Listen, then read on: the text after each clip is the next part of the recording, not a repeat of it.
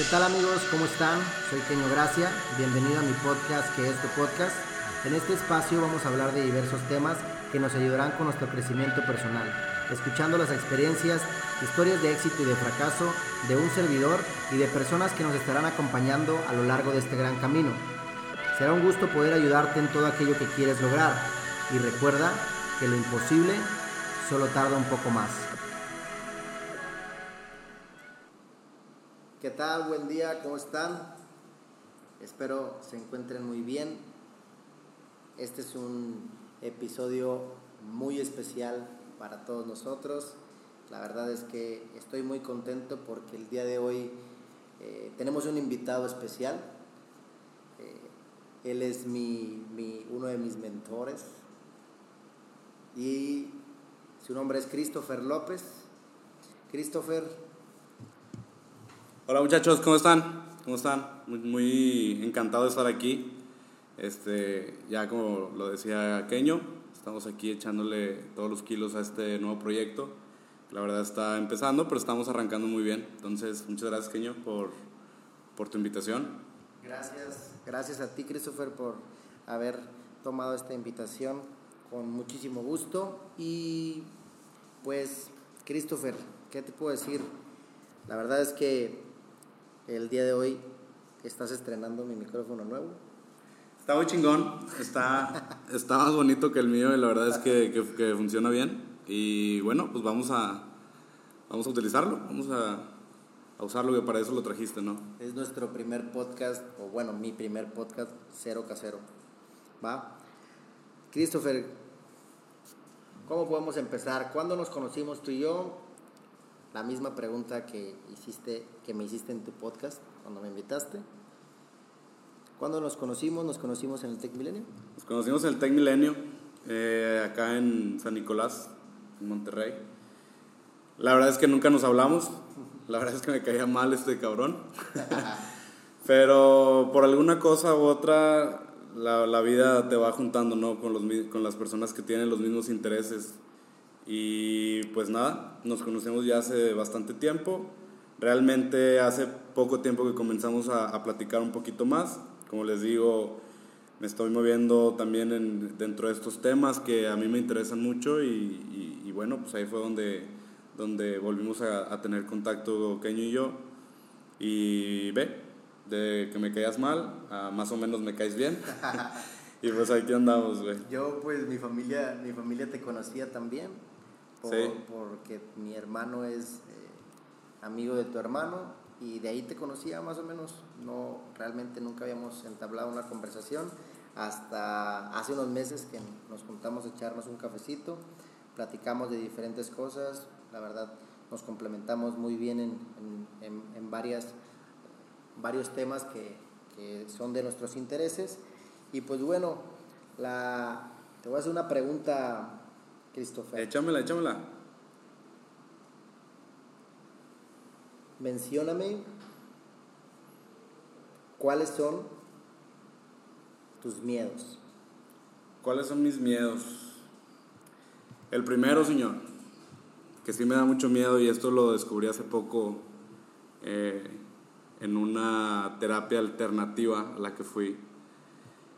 Tengo mucho miedo a morirme, güey me da, me da mucho miedo.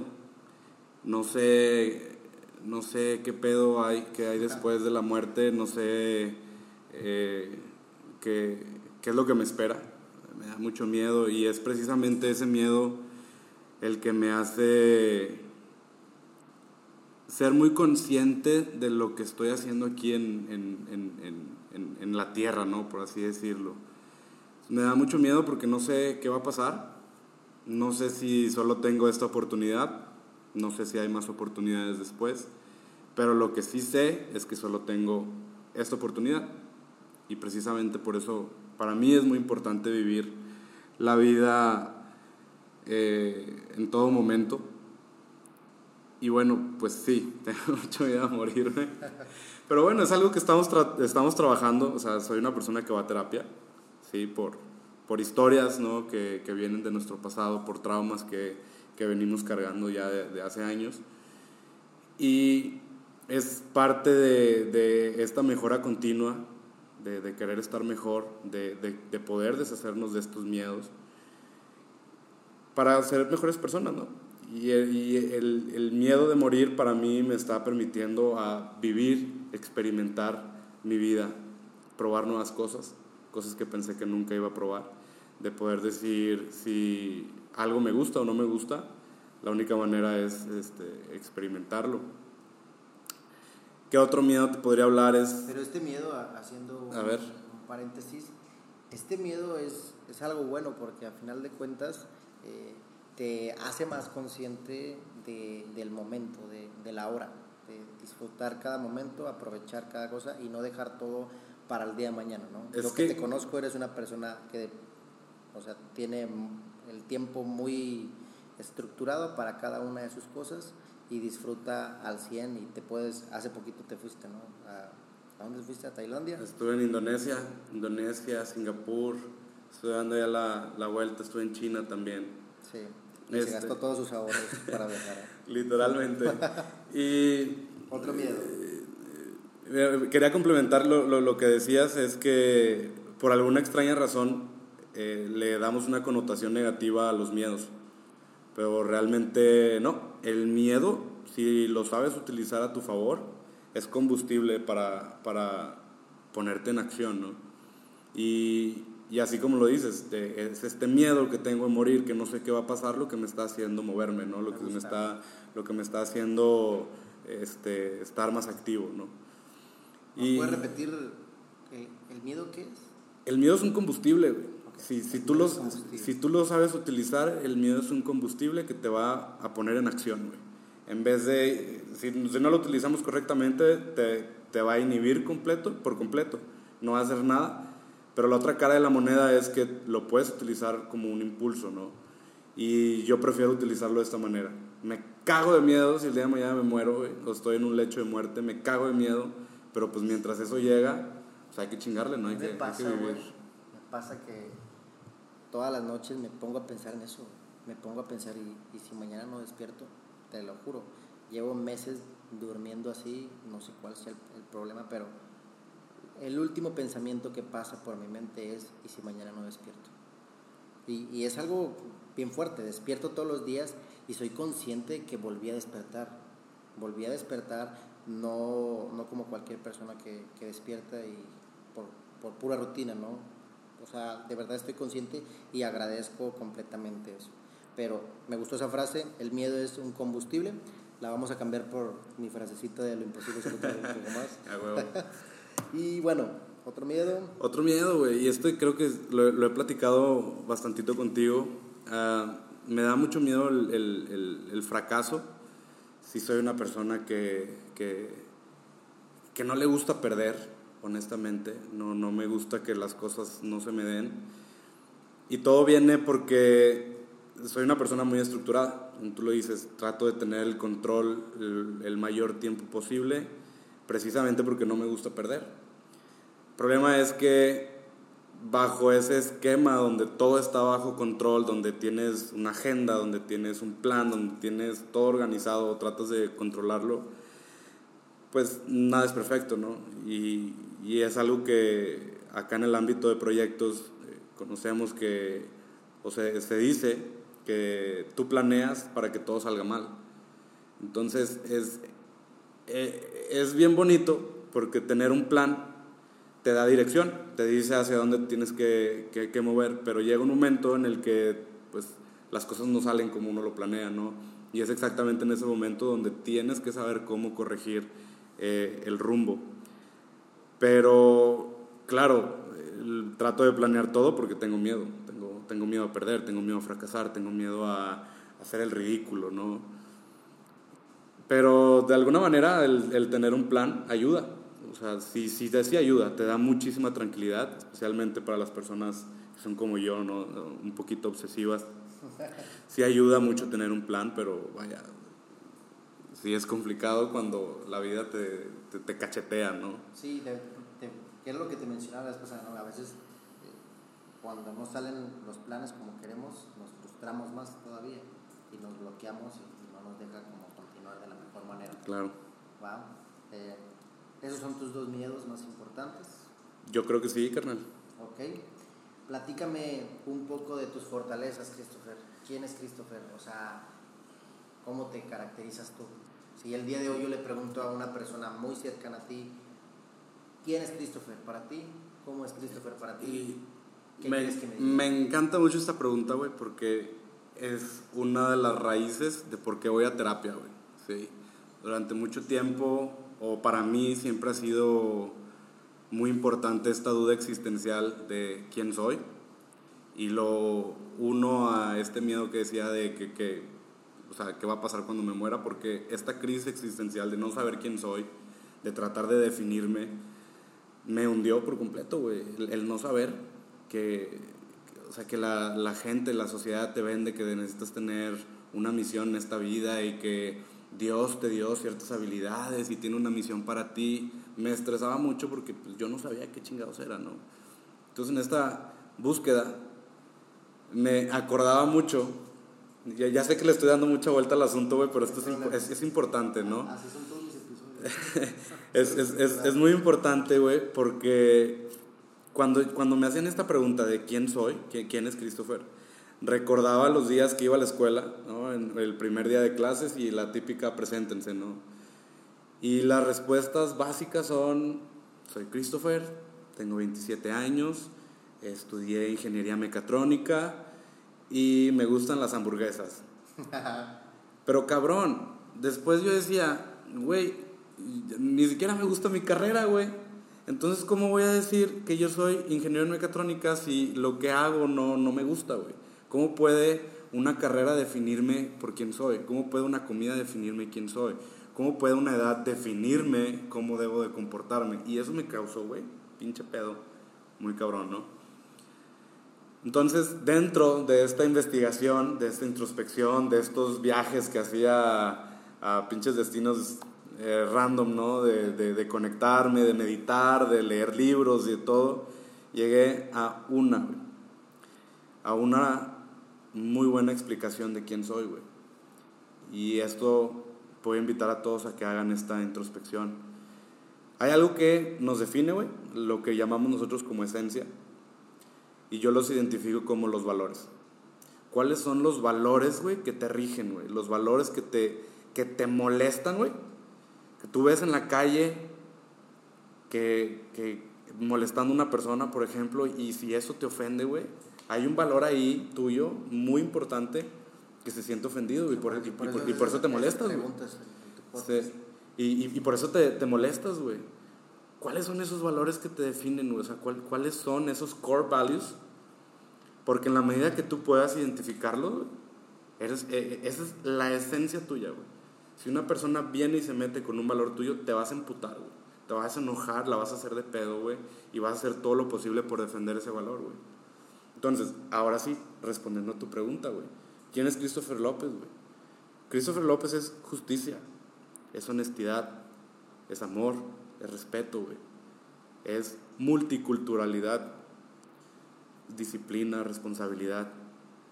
Son valores que yo los tengo muy apegados, güey, y que los veo día a día en mi trabajo, que los veo día a día en las relaciones que tengo con las personas, güey. Y que me caga, güey, cuando una persona está haciendo abuso de poder, ¿por qué me caga, güey? Porque un valor importante mío es la justicia, güey. Que se haga justicia. Entonces, cuando alguien se está pasando de lanza con alguien, me molesta, güey. Entonces, poco a poco fui identificando estos valores, güey. Y dije, güey, este soy. Esta es la mejor respuesta que yo puedo dar a Christopher López, güey. No soy una carrera, no soy un estudio, no soy una comida, no soy una edad. No, güey. Soy mis valores, Entonces, esa, esa es mi respuesta, güey. ¿Quién es Christopher, güey? sus core values. Me, me, me, parece una excelente respuesta y me deja pensando en, en, en, cuáles son mis valores, porque tú me los preguntaste en el episodio que fue número 2, 3 de tu podcast. Me lo preguntaste y la verdad es que... Porque no, no estamos presentes, güey. Siquiera sé, güey. Ni siquiera sé ahorita cuáles son específicamente mis valores. Esa vez te los dije y escuché mi podcast y dije, escuché tu podcast y dije, ¿cuáles son mis valores? Ahora que dices, eso que te provoca, creo que va más allá de, muchísimas cosas. Claro, güey. Y la verdad es que nadie nos enseña este tema de los valores, güey. Yo, yo, recuerdo mi primer encuentro de valores Yo en la primaria teníamos una clase que se llamaba Valores, güey. Y recuerdo que cada mes cambiábamos el valor, ¿no? Y le hacíamos como una reverencia a ese valor, güey. Pero luego te, te, tocaban temas así como la tolerancia, ¿no? Y, güey, todos los pinches tres años no sabes qué es tolerancia, güey. O sea, no estás expuesto a esas, a esas situaciones, ¿no? Vas creciendo y vas entendiendo que la tolerancia es algo diferente.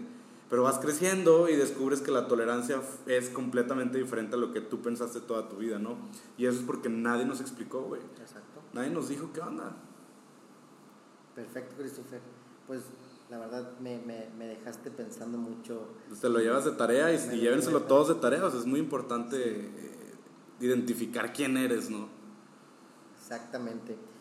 Christopher, eh, tengo una pregunta muy importante para ti. Cuéntanos un poco de...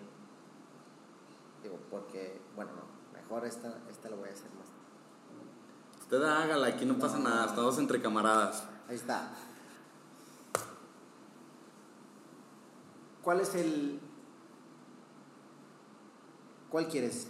¿El peor momento de tu vida o el mejor momento de tu vida? Yo sé que el peor momento de tu vida te ha convertido en quien eres y los mejores momentos también, pero ¿cuál quieres responderme primero? ¿El peor momento de tu vida o el mejor momento de tu vida? El mejor momento de mi vida. En cuanto a una situación. El mejor momento de mi vida, güey. Eh, y, esto, y esto va a dar pie y entrada al, peor momento de mi vida. El mejor momento de mi vida, güey, fue un día. Em, yo, estaba, yo estaba haciendo mi intercambio en, en Alemania. Estaba en una pequeña ciudad al suroeste de Alemania que se llama Saarbrücken. Eh, güey, de verdad no tengo palabras para describir. Me acuerdo que bajé de mi, de mi cuarto, de, de mi habitación, güey, donde estaba quedándome. Y yo estaba, creo, en el sexto, octavo piso, ¿no? No recuerdo. Entonces tenía que tomar el elevador. Recuerdo que entré al elevador, güey. Pues generalmente los elevadores tienen un espejo, güey. Recuerdo haberme visto en el espejo, güey.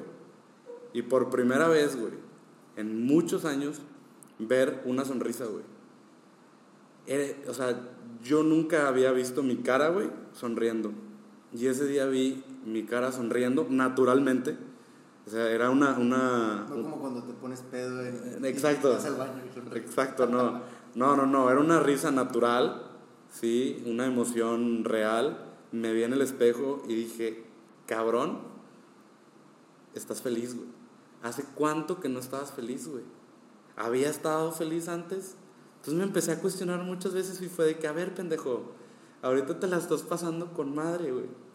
Y era una situación tan sencilla, güey, como levantarme, irme en un elevador, güey, y saber que mi día iba a estar chingón, güey. Y eso era lo que me hacía feliz, güey. Y yo decía, ¿por qué tengo que venir a tantos kilómetros? O sea, ¿por qué tengo que viajar tantos kilómetros tener esta experiencia en la que, en la que estaba viviendo en ese entonces, me refiero al intercambio, para sentirme vivo, para sentirme feliz, para sentirme que, de verdad, me di cuenta de qué tanta oscuridad había pasado antes, ¿no? Y, y qué tan infeliz era hasta ese momento. Fue, güey. Y todavía lo recuerdo y digo, no ha habido un día que me haya sentido más feliz que ese, güey. Y es muy bonito el darse cuenta que simplemente estaba pasando por un mal momento, o sea, que eso no era mi vida, o sea, mi vida no era oscura, a pesar de que yo lo pensaba, ¿no? Y mi, eso, güey, el saber que, que no estoy roto, güey, ¿sabes? El que no estoy defectuoso, o sea, definitivamente es el mejor, el mejor momento, güey, está feliz, güey, radiante, güey. Bajando de tu habitación el elevador, en el elevador, güey. frente a un espejo. Fíjate que eso es muy importante, o sea, me, me, deja pensando mucho y me hace mucho sentido el hecho de que la felicidad se encuentra en esos pequeños detalles que no vemos todos los días. Claro. Y, y ahí tú te diste cuenta y dijiste, ¿por qué chingados tuve que viajar tantos kilómetros? Tantos kilómetros para darme cuenta de que estoy feliz. De que no estoy roto, güey. Deja tú el feliz, de que no, no estoy roto, no hay algo mal conmigo o sea, realmente yo estaba feliz, güey. Y era una felicidad, cabrón, se sentía muy bien, ¿no? Y, y, sí, o sea, es, importante saber que no, la felicidad no se encuentra en otro país. El país o la experiencia simplemente fue como un catalizador, o sea, ayudó a, que yo me diera cuenta de todo eso, pero realmente la, la, felicidad venía de mí, güey, venía de, de quitarme de cosas, güey, de, quitarme esos problemas, de quitarme esos pensamientos y simplemente disfrutar el momento.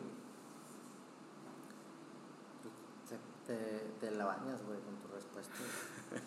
me, haces pensar mucho, cabrón. Pero bueno, eh, eso ya me lo llevaré de tarea. Christopher, el peor momento de tu vida. El peor momento de mi vida, güey.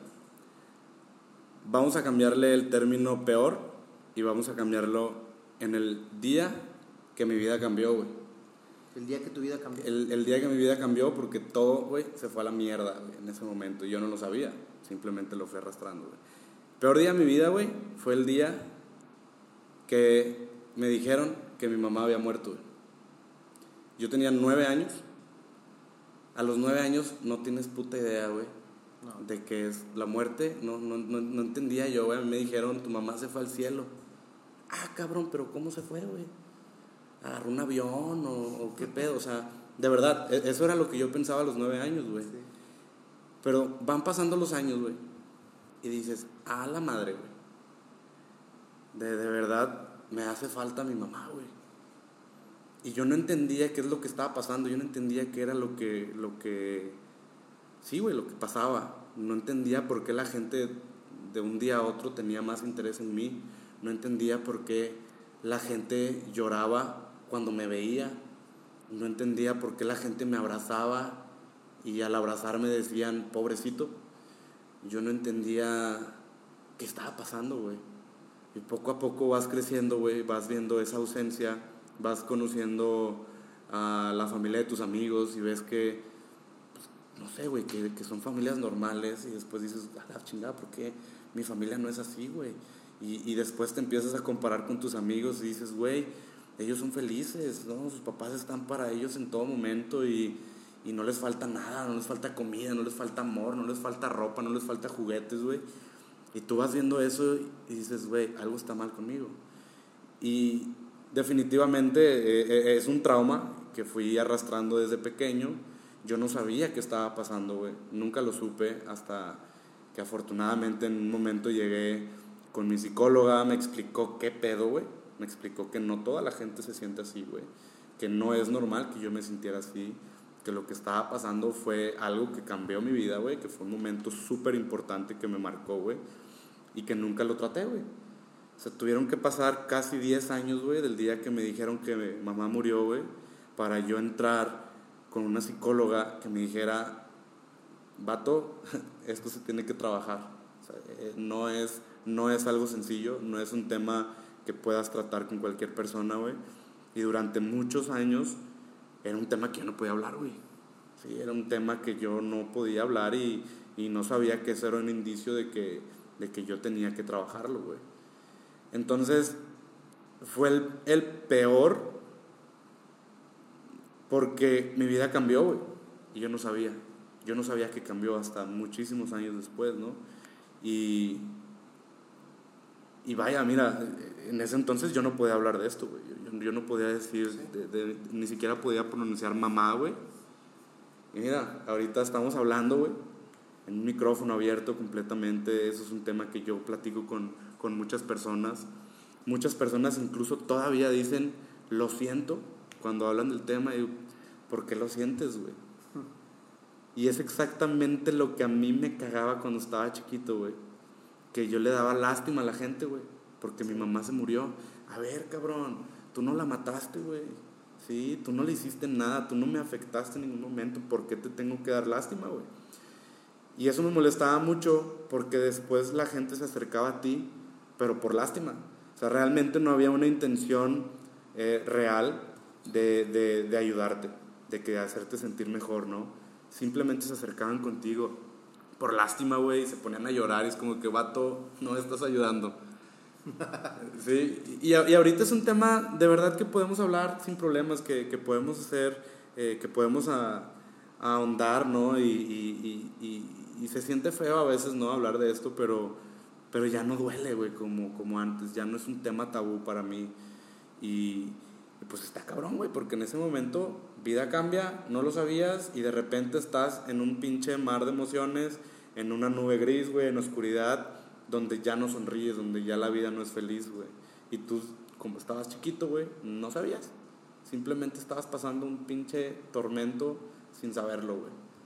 Entonces, pues sí, eh, no es un momento, güey, sino fue un periodo muy, muy oscuro. Por eso te lo cambié por, por el día que cambió mi vida, ¿no? El día que cambió tu vida. Pues muchísimas gracias por compartirnos esta, esta, esta situación, esta pequeña historia. Me da muchísimo gusto que de verdad hayas superado todo esto a base de terapia y obviamente a base de tu propio esfuerzo. Sí, claro. Yo te lo pregunto aparte porque yo, eh, la gente va a pensar aquí que yo también ya me sabía esta historia, pero no me la sabía, no. por eso se la pregunté también. Soy metiche. Y, no pasa nada. y bueno, ay, güey. Christopher. Dígame. Después de esto, de, darte cuenta después de años y, de haber crecido personalmente, a acudir a terapia de manera profesional, decidiste empezar a hacer cosas nuevas. Una de las cosas que hizo que nos juntáramos fue que escribiste un libro. ¿sí? Cuando, cuando volvimos a hablar, yo sabía que habías escrito un libro, lo cual pues, ya te había compartido yo que era uno de mis proyectos que también quería y que en eso me estás ayudando. Así es.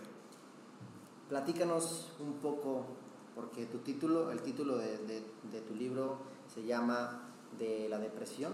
De la depresión a la misión, descubre quién eres, qué quieres y cómo lograrlo. Ok, platícanos un poco de, de ese libro. Este libro, güey, ¿Por qué decidiste escribir? Primeramente, güey, a la gente no le gusta hablar de la depresión. Número uno, porque no sabe. Número dos, porque es un tema muy controversial que invita a ser juzgado. Gracias a todos estos, vaya, mi vida cambió cuando mamá muere, ¿no? A los nueve.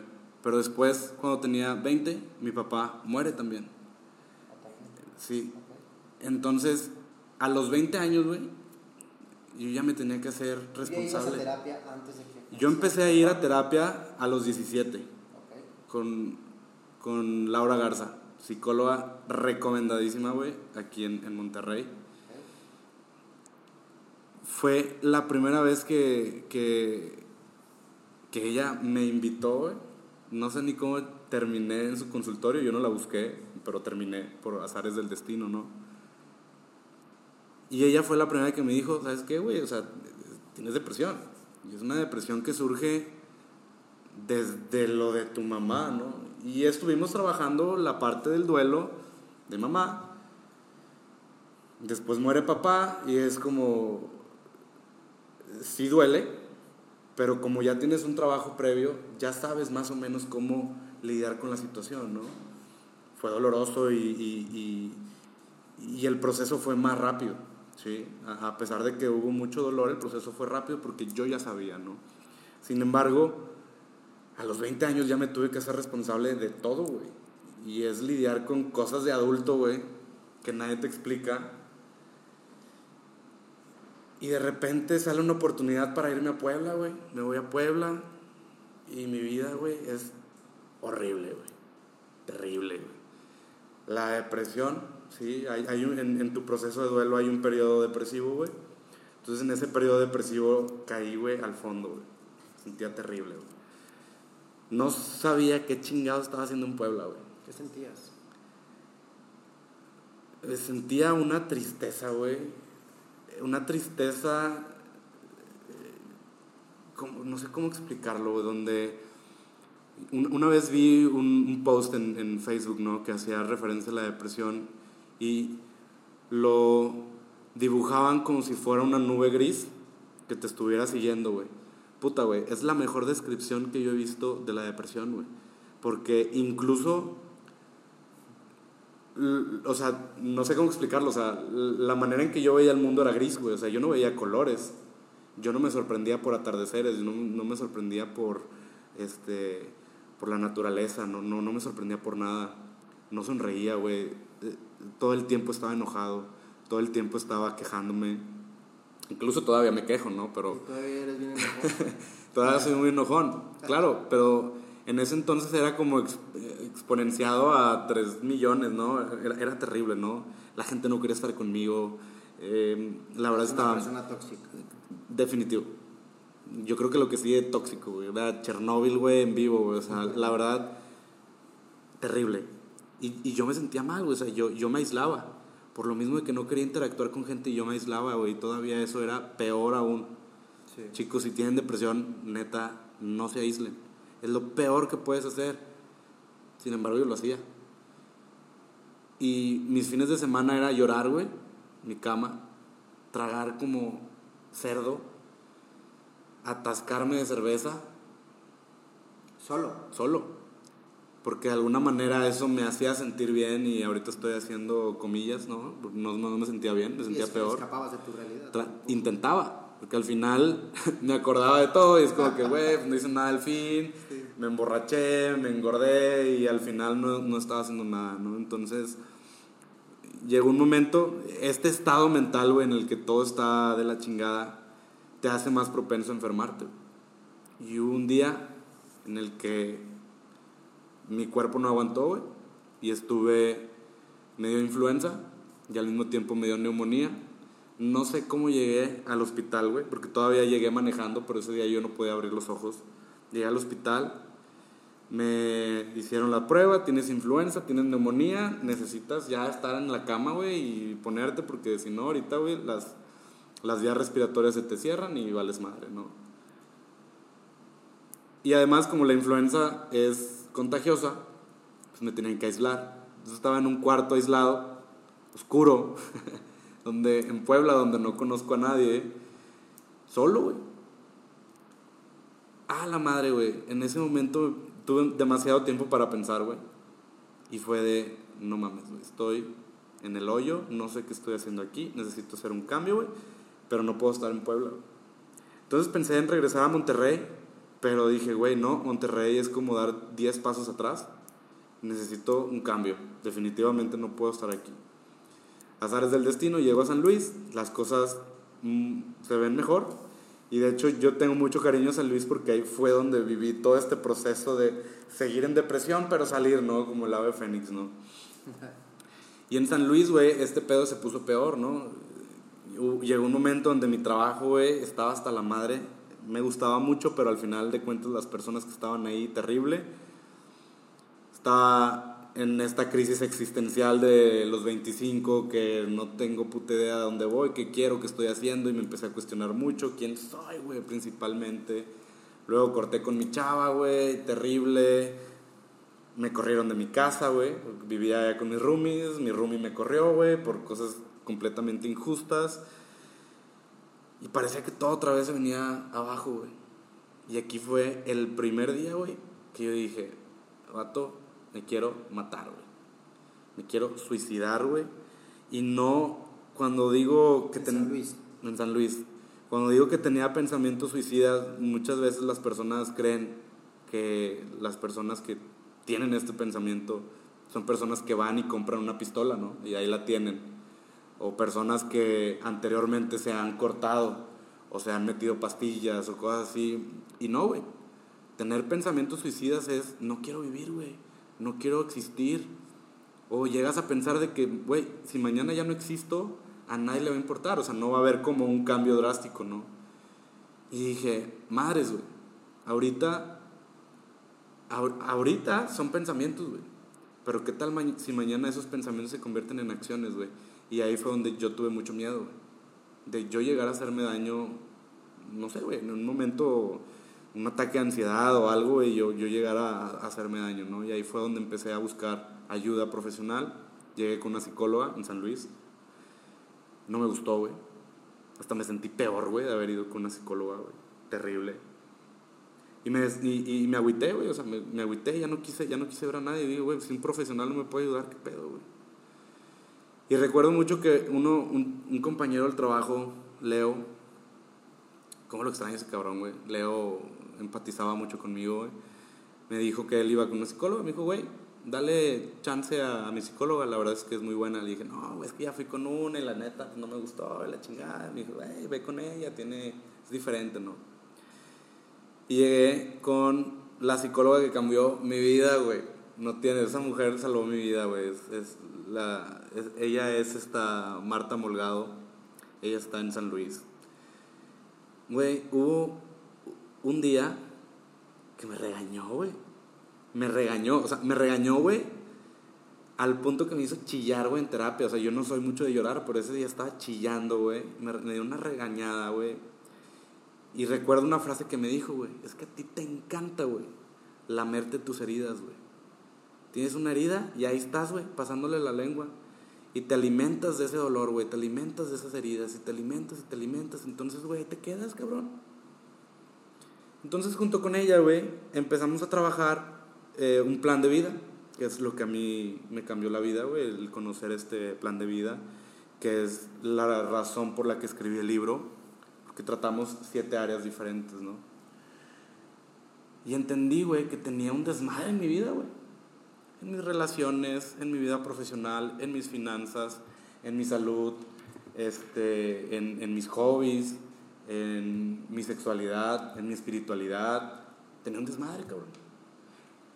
Entonces ella me empezó a ayudar, ok, vamos a ponernos metas, güey, vamos a ver, o sea, en, en, cuestiones de relaciones, cómo quieres estar, ¿no? Y ahí empezamos a trabajar, ¿no?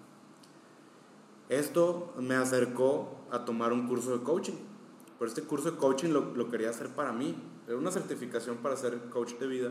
Lo quería hacer para mí, güey. Prometía que te iba a cambiar la vida, ¿no? Y efectivamente. Entonces a la par estaba llevando este curso de coaching y estuve haciendo cada uno de los ejercicios, güey, sin falta. Y a la par estaba yendo a terapia. Pum, güey, en menos de tres meses era una persona nueva, güey nueva. Y es una cuestión de ponerte a jalar, güey, en ti, a identificar lo que funciona, lo que no funciona la chingada. Pero, pues yo sabía que la parte de, la depresión no es fácil, güey, no es fácil salir, duele, es muy, diferente, es, muy difícil estar en, en un ámbito así, güey, tóxico, porque tú eres el tóxico, pero se puede salir, pero se puede salir, güey. Y entonces yo dije, ¿sabes qué? Lo mejor que puedo hacer el día de hoy es compartir mi experiencia decirle a la gente qué fue lo que funcionó, qué fue lo que intenté y no funcionó, pero te lo regalo, ¿no? Porque a lo mejor a ti te funciona, ¿no? Entonces es un librito, güey, de, de 100 hojas en el cual yo te cuento mi experiencia, te cuento una historia de alguna situación que yo viví y cómo le hice. Pero cuando digo cómo le hice es un ejercicio. Te pongo un ejercicio para que lo puedas utilizar en el momento. Y es, güey, yo en, este tema de salir de la depresión estuve más de tres años, cuatro años probablemente activamente, ¿sí? Tratando cosas nuevas, probando cosas diferentes, terapias alternativas, holísticas, meditación, eh, ir a misa, o sea, intenté un chingo de cosas, ¿no? Y en ese libro resumo es, esas cosas que me funcionaron. Y si me funcionaron a mí, yo espero que a, una, a otra persona le funcione.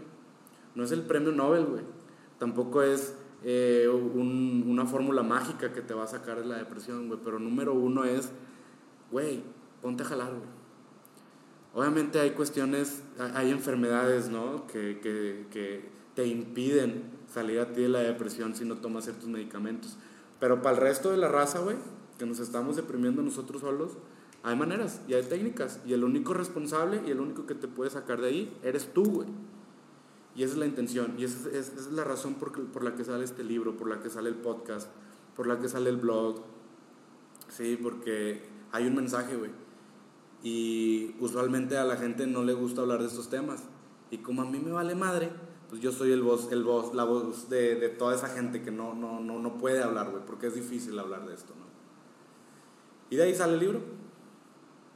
Muy interesante hasta sentía que me estaba regañando, güey. Sentía que me lo estabas diciendo a mí. Creo que esta etapa de la depresión, muchas personas lo viven y ni siquiera están conscientes. No saben que tienen depresión. De que, están en depresión. Yo, la verdad, así estaba. Aparte de que mi papá es doctor, mi papá pues decidió hace un tiempo, pues, me encontraba muy mal. Mi papá lo único que decidió fue darme eh, pequeños antidepresivos, ¿no? Claro. O, sea, una pastilla, pero yo me la tomaba y, y me sentía peor. O sea, solamente me dormía y me sentía peor y, decía, güey, este, este pedo no me ayuda. No quiere decir que mi papá, pues que mi papá solamente estaba como haciendo su, su labor como médico. Como médico. Pero todo esto que me dices de, de ir a terapia, la mayoría de la gente depresiva, que está consciente de que, los, de que está en depresión, no quiere ir a terapia por miedo al que dirán, por miedo a, que piensen que está loco, por miedo a, que piensen cualquier cosa de, ellos. ¿Tú qué les aconsejarías eh, a todas esas personas que, digo, aparte de que lean tu libro y que escuchen todo tu podcast, ¿qué les recomiendas a todas esas personas que ahorita están en depresión? O sea, literal, este podcast, este episodio,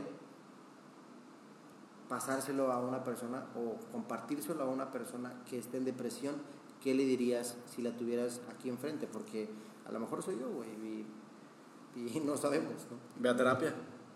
Es, es, es el consejo, güey. Es el primer paso. ¿sí? No, no, te estoy diciendo que la terapia es para todos, porque la terapia no es para todos, pero es el primer paso, güey. Y si les, les, les, puede pasar como a mí me pasó, güey, que los primeros psicólogos o los primeros encuentros con un psicólogo que yo tuve estuvieron de la chingada. O, sea, mal. Lo que yo no sabía es que hay varios tipos de terapias, o sea, que los psicólogos adoptan eh, ciertas metodologías. Hay una cantidad de, digamos, de metodologías o métodos que utilizan los psicólogos, güey no me voy a meter al tema porque no lo sé, no, no conozco cuáles son las, las variantes. Entonces mi consejo es, ve con uno. ¿No te gusta? Ve con otro. ¿No te gusta? Ve con otro, ve con otro, ve con otro. Va a haber el momento en que va a haber un psicólogo que va a ofrecerte eso que tú necesitas. Y por eso decía, a, a lo mejor lo que a mí me funcionó a ti no te funciona, güey, porque el caso es completamente diferente o las circunstancias son diferentes, no lo sé. Pero lo que sí es similar es que necesitas ayuda, güey. Y mi consejo es ve a terapia, güey. Definitivamente da pena hablar de esto porque sí te juzgan y la verdad es que las personas sí te juzgan, güey. Porque está asociado que el psicólogo es de locos, güey. Pero te voy a decir algo. Nadie se tiene que enterar que vas al psicólogo. Nadie. ¿Cómo se van a enterar que vas al psicólogo si tú no les dices, güey? Al menos que te vean saliendo, ¿no? Del, del, consultorio. Ah, bueno, este cabrón va al psicólogo. Pero nadie se tiene que enterar, güey. Con una camisa de fuerza. claro. Eh, no, güey, pero hay personas que, que no están en depresión, pero creo que todas las personas necesitamos ir a terapia. Todos, todos y cada uno. O sea, todos. Hasta los mismos psicólogos hasta los psicólogos. Y, y, es gracioso porque luego hay psicólogos que no van a terapia, ¿no? Y a pesar de que lo saben, pero bueno, ese es un tema ya de, de ellos. Pero la, terapia es para todos, güey. O sea, incluso cuando tú tienes gripa, vas incluso hasta las similares, güey, ¿sabes? Eh, y porque no tienes que vivir así, güey. Pero, eh, digo, hay, hay terapias alternativas, ¿no? Hay aceites, hay meditaciones, hay drogas, hay muchas cosas, güey, que te pueden ayudar. Pero siempre tienes que ir de la mano con un profesional, güey, con alguien que sabe, con alguien que estudió, güey. Entonces, ve a terapia. Ok, esa es una, ir a terapia, pero ¿qué pasa cuando llegas a tu casa? Cuando llegas a tu casa, a tu, a tu cuarto, te acuestas y solamente estás pensando puras pendejadas. ¿Qué pasa ahí? ¿Qué hacer en esos momentos? Te lo pregunto porque a mí me, me llegó a pasar. Y a mí también. Un, uno de los primeros ejercicios que me puso mi psicóloga es escribe. Hay algo mágico, güey, en la escritura. No sé qué es. Si alguien lo sabe, explíqueme. Pero en el momento en que tú agarras una pluma, un lápiz, güey, y empiezas a escribir, yo me imagino que todos esos pensamientos bajan por mi cuerpo, por mi mano, por la pluma y se quedan estampados en una hoja de papel. Cuando yo termino de escribir todo eso, me siento bien tranquilo, güey, porque definitivamente si estoy pensando en algo es porque le tengo que poner atención y es porque me preocupa y es porque hay algo que yo tengo que hacer al respecto, güey. Y si estoy piense y piense y piense y piense, pero me quedo acostado y no hago nada, pues esos pensamientos se van a hacer más grandes y más grandes y más grandes y más grandes. Entonces, lo primero que yo haría, me pongo a escribir.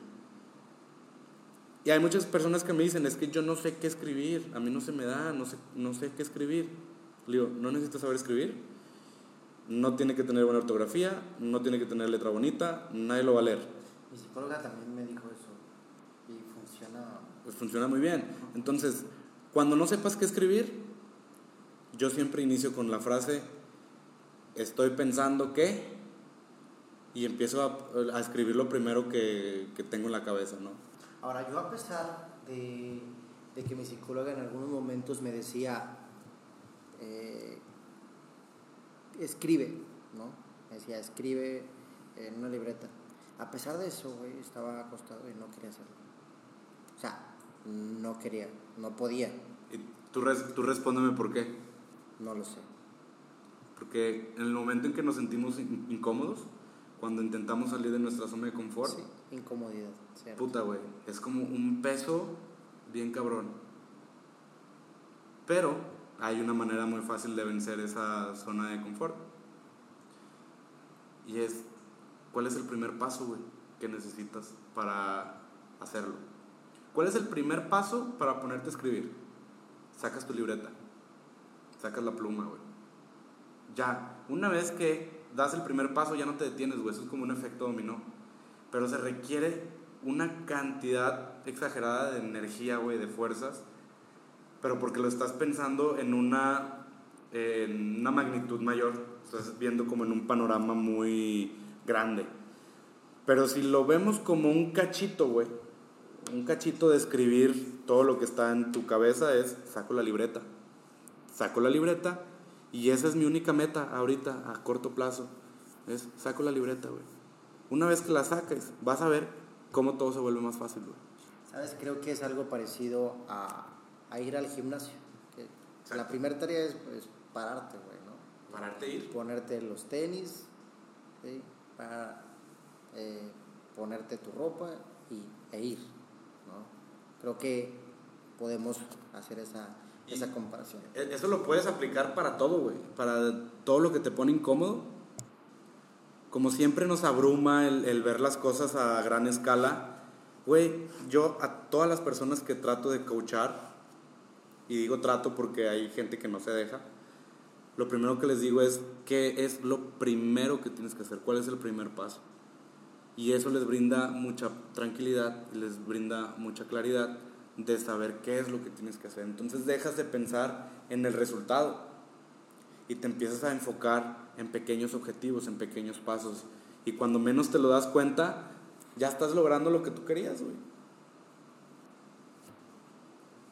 Tenemos una, una sesión pendiente de, de coaching, Claro. Christopher, tenemos 50 minutos hablando y la verdad es que contigo el tiempo siempre se me pasa muy rápido porque tenemos muchísimas cosas que platicar. Platícame un poco de qué es para ti viajar. ¿Qué es para ti viajar? ¿Por qué, ¿por qué viajas tanto? O sea, ¿O por qué eliges esos destinos tan random, como dices tú? ¿Cuál es la razón? La razón. Tú eres de las personas que dicen, a la chingada, necesito viajar. Sí, y me gustaría ser más eh, valemadrista como varios de mis amigos que, que han renunciado a sus trabajos literal para viajar. Yo no soy de esos, yo, yo no me considero... Eh, un nómada o un traveler, pero las veces que yo viajo los disfruto mucho, güey. O sea, para mí, el, la, primera vez que yo viajé, que salí del rancho, ¿no? Como decimos acá, fue cuando me fui a intercambio, güey. Y cuando estuve en Alemania, descubrí lo sencillo que es viajar. No necesitas mucho dinero porque definitivamente en ese entonces no tenía dinero. No necesitas mucho dinero, pero eso significa que tienes que sacrificar ciertas comodidades, ¿no? Tienes que dormir en hostales, a veces tocaba dormir en, en bancas, a veces en bancos, a veces en la calle, a veces en el suelo, a veces en camas, ¿sí? A veces con frío, a veces con calor, no lo sabes, ¿no? Y cuando te expones a esas situaciones dices, güey, la neta no está tan mal. Una vez que lo vives y lo experimentas no está tan mal. Lo interesante viene, güey, cuando regresé a México. Yo llegué a Alemania y me subí al camión y veía musulmanes, veía gente de color, veía gente rubia, pero increíblemente alta, ¿no? De dos metros. Eh, güey, el, el, el, shock cultural es, es, es cabrón. Y, y, las, los primeros días me dedicaba a juzgar y a juzgar y a juzgar y a juzgar. Porque lo único que tenía, mi mente estaba completamente cerrada a lo que yo conocía de México. Y peor aún, de Monterrey, que no tenemos la mejor cultura, y esto es verdad, en Monterrey no tenemos la mejor cultura de México. Entonces venía con una mente completamente cerrada. Un año después, regreso a México y digo, güey, en México tenemos una tradición increíble, unas costumbres increíbles, una comida, güey, que se puede, güey, que mucha, en muchos países la envidian, ¿no? México es rico y no lo podemos ver. Y eso llega hasta el momento en que yo me fui a otro país, ¿no? A abrir mi mente. Entonces cada vez que tú viajas, tu mente se abre, conoces algo nuevo, conoces nuevas culturas, conoces nuevas costumbres, eh, nuevas ideologías. Y después, mis primeros viajes eran en Europa, o sea, en Europa todo es top, ¿no? Todo es lo más fresa, ¿no? Lo más rico, lo, lo más, este, consumista. Hay mucho consumismo en Europa, ¿no? Pero después llegas a Asia, donde la gente está conectada completamente con su ser, con su cuerpo, con su alma. Tiene un, desarrollada la espiritualidad increíblemente. Y mi primer shock fue, madres, güey, aquí todos andan en chanclas. Aquí todos andan en ropa sucia, en ropa rota. Este, aquí las personas son pobres. Fue lo primero que pensé. Y ya después que iban pasando los días y que vas conociendo a la gente, dices, no mames, güey, estos cabrones son ricos, güey. Porque a pesar de que materialmente no tienen nada, son diez mil veces más felices que tú. Y ves la gente sonreír en la calle, cosa que no ves en México, güey. La gente sonriendo, güey. La gente como muy dispuesta a ayudar. La gente no tiene miedo de que le roben, la gente no tiene miedo a que la maten, la gente no tiene miedo, güey. Yo decía, qué estúpido fui al momento en que llego y pensé que todos eran pobres, pero resulta que eran ricos en otras cosas, en otras cuestiones que a mí me faltan. Y en resumen, eso es lo bonito de viajar, güey. Que a cada destino que tú vayas, y entre más random sea ese destino, va a haber un shock cultural que tú al inicio no vas a entender, güey. No vas a poder entender porque tu mente está cerrada, güey. Tu conocimiento está limitado. Pero después tienes una apertura de mente, güey. Dejas de juzgar, dejas de consumir, te conectas más al espíritu, a, a la espiritualidad, vaya. Y eso es lo bonito del viaje, güey. Y, y, y, no, vas, no vas a la playa a, a empedarte, güey. No, vas a conocer una cultura nueva, güey. Y por eso me gusta viajar. Te digo, me gustaría hacerlo más, me gustaría vivir de viajar, ¿verdad? Pero no se puede, al menos no por ahorita. Entonces hay que disfrutar esos pequeños viajes, esos pequeños momentos que, que se van organizando, ¿no? O que te consigas tu sugar daddy. También, podría ser. Oye, ¿cuál es el mejor país al que has, el, el que has visitado? El mejor país define. Es que tampoco tengo muchos, pero sí más que una persona normal, ¿no? A mí me gustó mucho eh, Hungría. No sé qué tiene Hungría, pero el día que yo lo pisé, no sé si fue por la gente con, con las que iba o, o, la experiencia que yo tuve, pero a mí me gustó mucho Hungría. Ver el, el castillo este arriba de, de, de, la montaña ahí en Budapest. Eh, no sé, güey. Había algo que, que me gustó mucho, o sea, no sé, no sabría decirte, pero me atrapó. Y en cuestiones como de enseñanzas o culturales, me gustó mucho Indonesia. Indonesia me, me, llamó mucho la atención la cuestión espiritual, ¿no? que, que últimamente es algo a lo que yo me he apegado más. Pero yo diría que Hungría es de los países que más disfruté, que más me gustaron y que, no sé, güey, tiene un encanto muy bonito. Me gusta Hungría. Ahí? Podría vivir en Hungría. No sé húngaro, no están mis planes tampoco irme a vivir para allá, pero, pero sí es un país que disfruté bastante, me, me encantó. Okay. ¿Cuál es, Christopher, ya para terminar, tengo esta pregunta y otra pregunta. Échalas. Tu pasión.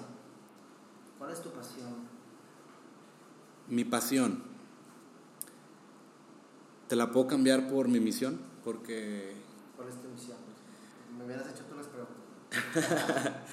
no, te lo voy a cambiar por, por, misión. por, por la misión.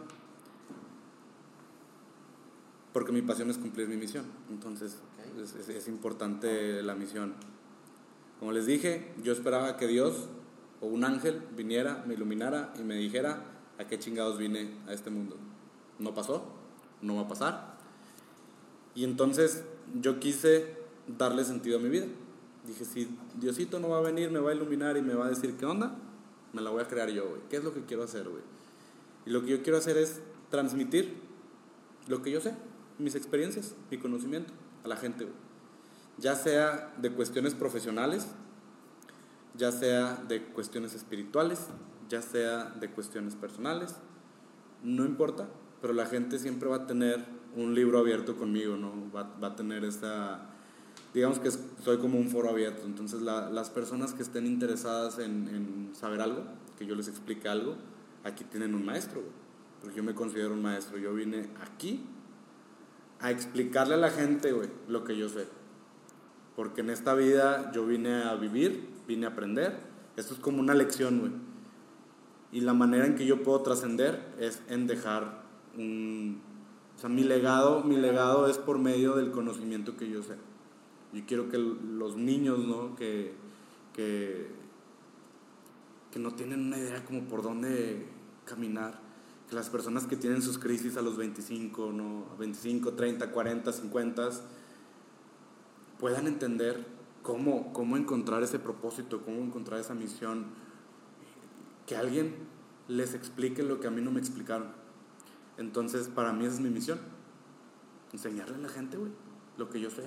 Punto, Creo que por eso, por eso nos llevamos, por eso nos llevamos bien, ¿no? Que compartimos mucho eh, esta pasión de enseñar con base en nuestras experiencias y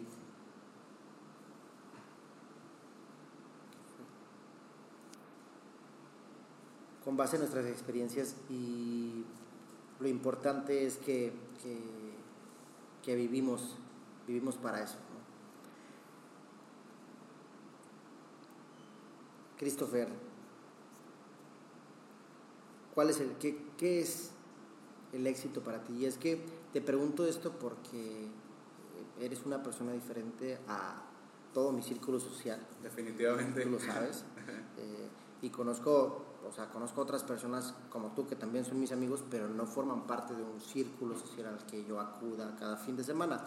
Y, pero eres una de las personas que más admiro eh, en, estos tiempos compárteme o compártenos cuál es el significado para ti de éxito. Ok, esta pregunta también me, me costó mucho tiempo entenderla, definirla. El día de hoy yo te puedo decir que soy exitoso, güey. Y cuando digo exitoso no estoy hablando de dinero, no estoy hablando de algo material, no estoy hablando de empresas, no estoy hablando de trabajo porque el éxito es exactamente lo que tú lo definas. Entonces yo definí el éxito como ponerme un objetivo y lograrlo. Por más pendejo o más pequeño que sea ese objetivo, si tú lo logras, ya eres exitoso, güey. Entonces, muchas de las cosas que yo he hecho en mi vida, muchas o pocas, han salido de un plan, lo que mencionaba al inicio de la plática, ¿no? Porque todo surge como una idea, surge como un deseo, pero después ese deseo se transforma en un objetivo. Después hago un plan para lograr ese objetivo. Y el día que yo logro ese objetivo, soy exitoso. Entonces, muchos de los objetivos que yo he tenido ya fueron cumplidos. Y cada día me estoy poniendo un objetivo nuevo, y un objetivo nuevo, y un objetivo nuevo.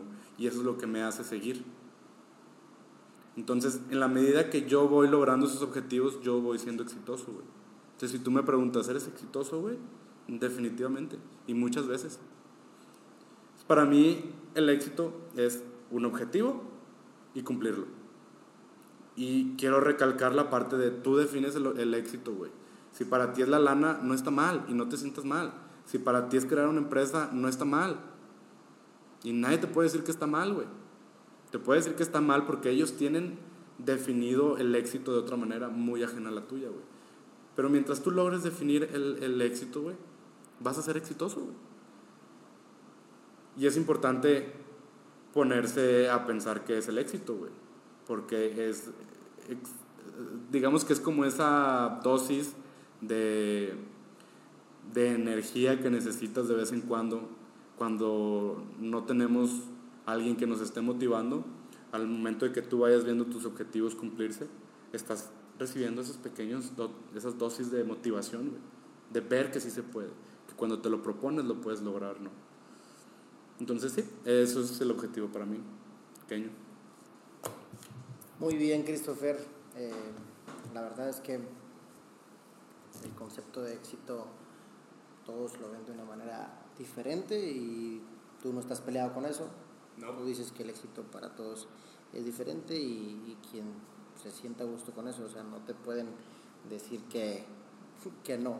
No te pueden decir que no, nadie. No, no te pueden decir que el éxito no es eso que tú piensas. El, el único que te puede decir que no eres tú mismo, güey. Ok, me parece, me parece perfecto, Christopher, y creo que, que vives tu vida eh, de una manera muy exitosa, de una manera muy, muy exitosa. Yo la verdad me considero una persona también exitosa eh, porque me gusta lo que hago y eso te lo comparto. Pero bueno, para terminar este episodio, Christopher, vamos a terminarlo con, con, una frase. Una frase y yo creo que la frase que más te ha marcado en tu vida. ¿Cuál es esa frase que te ha, que te ha llenado, que has dicho, madres? Esta frase la cargo conmigo cada vez que, siento que, que, no puedo, cada vez que siento que, que las cosas no están saliendo como como yo quiero, no se vale lo imposible, solo tarda un poco más. ah, me lo pones difícil porque realmente sí soy mucho de poner quotes en mi agenda a la semana. Pero no, no, no sé, güey. No, no tengo una frase, pero les... les, les, les, puedo decir la, la que me tomó mucho tiempo eh, utilizar para no, ya sé cuál, ya sé cuál, ya sé cuál. Y la traigo tatuada.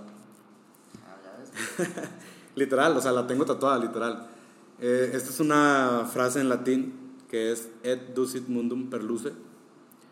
Y eso significa conducirán el mundo por la luz. Y esa es una referencia, eh, es un tatuaje que yo se lo dedico a, a mis papás. Porque de alguna manera, sí, las personas que ya no están con nosotros, de alguna manera, te ayudan, güey. ¿Cómo? No tengo idea, güey. Y esto de conducir en el mundo por la luz es porque yo durante mucho tiempo estuve en una oscuridad y lo único que seguía era caminar hacia la luz. Y de repente esa luz se hizo más grande y más grande y más grande hasta que la oscuridad desapareció, güey. Y hay mucha luz en mi vida. Entonces, esta frase la llevo aquí, en mi pecho. Y esa es, esa es, Queñito. Muy bien, muy bien. Eh, gracias por compartirnos esta frase y la verdad es que eh, está, está muy chingona. Conducirán el mundo por la luz. Correcto. O conducirán al mundo por la luz. El mundo. Conducirán el mundo por la luz. Pues bueno, Christopher, la verdad es que eh, creo que ha sido el mejor episodio que, que he tenido en, mi podcast, de, el podcast de Queño Gracia. Les platico que este nombre del podcast de Queño Gracia fue porque no tenía un nombre y no me había decidido. Eh, suena muy ególatra, pero lo puse por eso, entonces estoy buscando un nombre correcto para, para ponerle.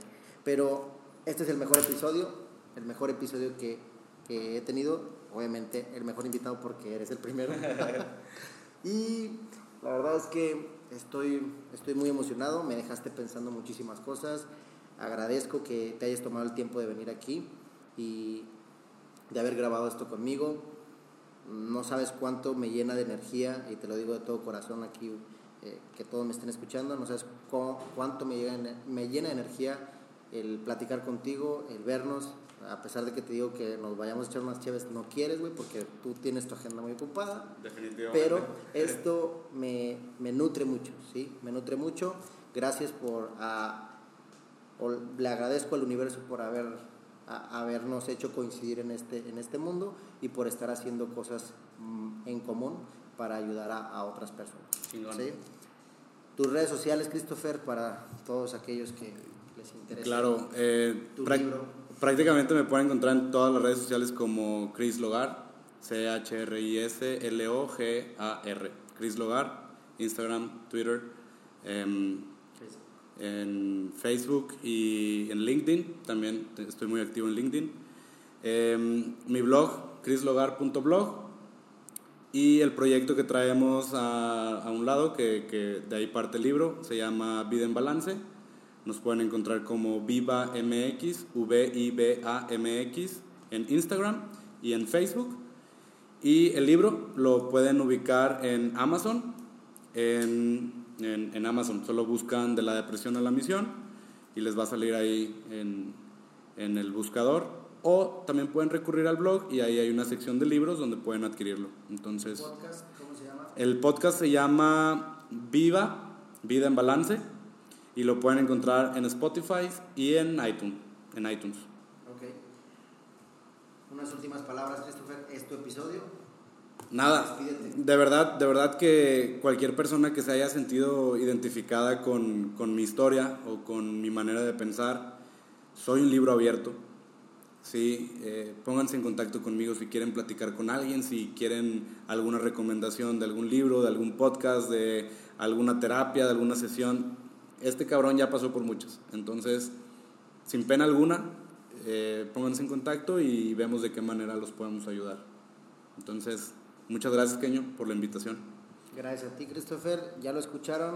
Si tienen alguna duda, si quieren platicar con alguien, no duden en contactar a nuestro amigo Christopher. Créanme que los va a llenar, como, como dice su frase, de muchísima luz en todas sus vidas. Les mandamos un abrazo, Christopher y yo, desde donde quiera que nos escuchen. Y pues, como dice, lo imposible es tardar un poco. Lo imposible es tardar un poco más. Pues bueno, un abrazo y hasta, la, hasta el próximo episodio.